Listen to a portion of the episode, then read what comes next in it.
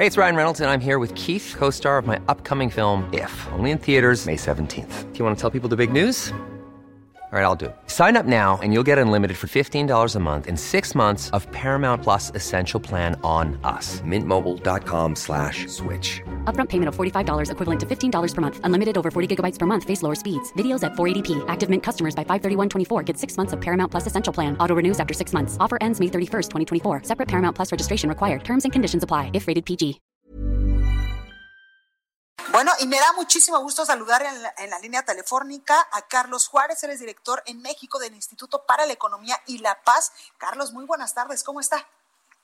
Blanca, muy buena tarde, muchas gracias por el espacio y saludos al auditorio. No, gracias a usted por esta comunicación. Cuénteme, el Instituto para la Economía y la Paz, pues presentó hace algunas horas ya el Índice de Paz México 2020, un estudio que da a conocer pues el costo de la violencia en el país, cuánto nos cuesta a los mexicanos eh, pues la violencia, así como el ranking de los estados más pacíficos y los menos pacíficos en todo el territorio.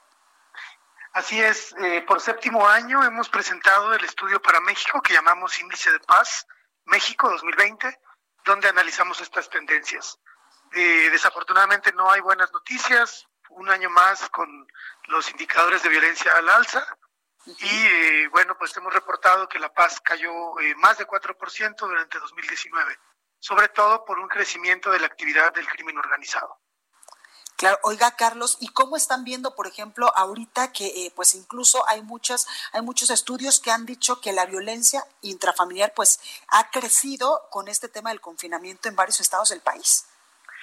Sí, nosotros hemos detectado, de hecho, durante 2019, antes de la pandemia, detectamos un crecimiento del 14% de la violencia familiar, 18% creció eh, la violencia sexual también, que se relaciona con eh, la violencia contra las mujeres, e incluso mirando en una tendencia más larga, en los últimos eh, cinco años, hemos visto que la violencia sexual aumentó 60% en nuestro país. Es decir, es grave, no está claro. eh, detonada por, por, la, por el confinamiento de, del COVID-19, sino que es, un, es una eh, crisis, es un problema que venimos arrastrando ya desde hace muchos años y que se agudiza y se concentra probablemente ahora que están las familias en cuarentena, ¿no? Totalmente. Oiga, eh, Carlos, el ranking de los estados más pacíficos y los menos pacíficos, ¿cómo estamos en ese tema? ¿Cuáles son los estados que, pues en estos momentos, tal parece que hay calma? Sí, eh, lo que hacemos es una clasificación de una, una evaluación relativa entre estados, es decir, de alguna manera los ponemos a competir con cinco indicadores y hacemos una lista, un ranking de las 32 uh -huh. entidades. Cada año destacamos los cinco estados más pacíficos, los cinco menos pacíficos y pues todos los demás en medio. Este año Yucatán aparece por cuarto año consecutivo como la entidad federativa más pacífica del país.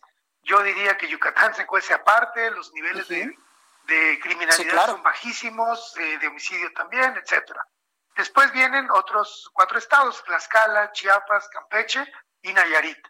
Eh, destacaría que Nayarit tuvo muy buenos, eh, muy buen desempeño en los últimos eh, años y sobre todo en el último año, y entonces escaló eh, nueve posiciones en el ranking nacional.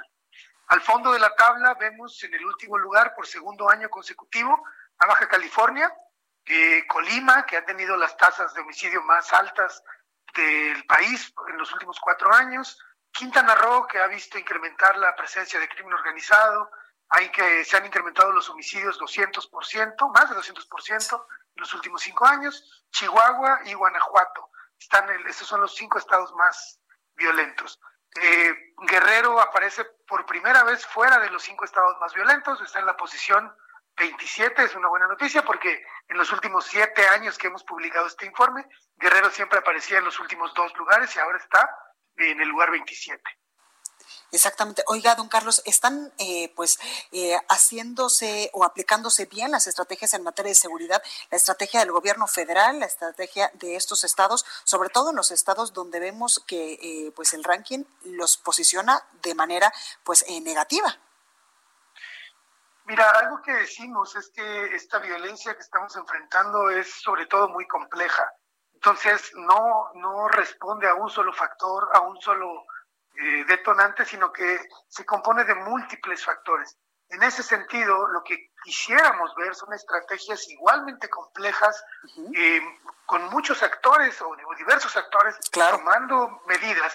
Y me refiero a que no solamente el gobierno federal, sino los gobiernos eh, locales, eh, los grupos empresariales, los ciudadanos, tendrían que estar volcados a diseñar estas estrategias.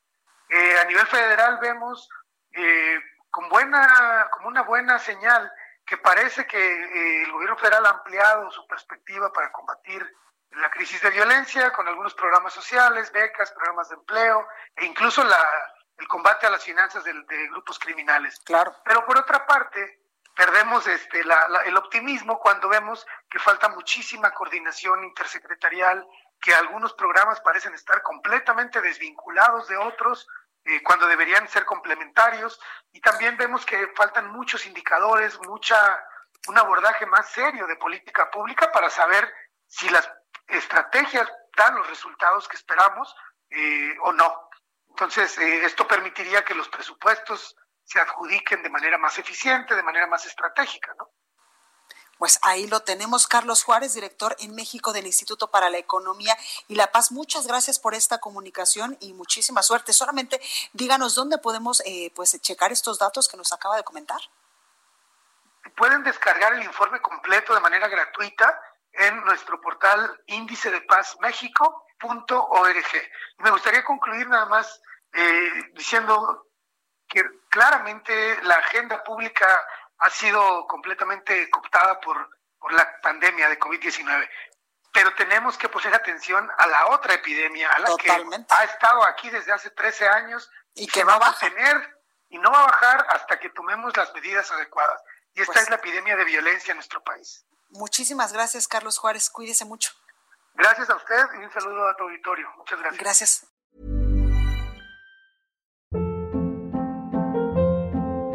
Hold up. What was that? Boring. No flavor. That was as bad as those leftovers you ate all week. Kiki Palmer here, and it's time to say hello to something fresh and guilt-free. Hello Fresh. Jazz up dinner with pecan-crusted chicken or garlic butter shrimp scampi. Now that's music to my mouth. Hello Fresh. Let's get this dinner party started. Discover all the delicious possibilities at hellofresh.com.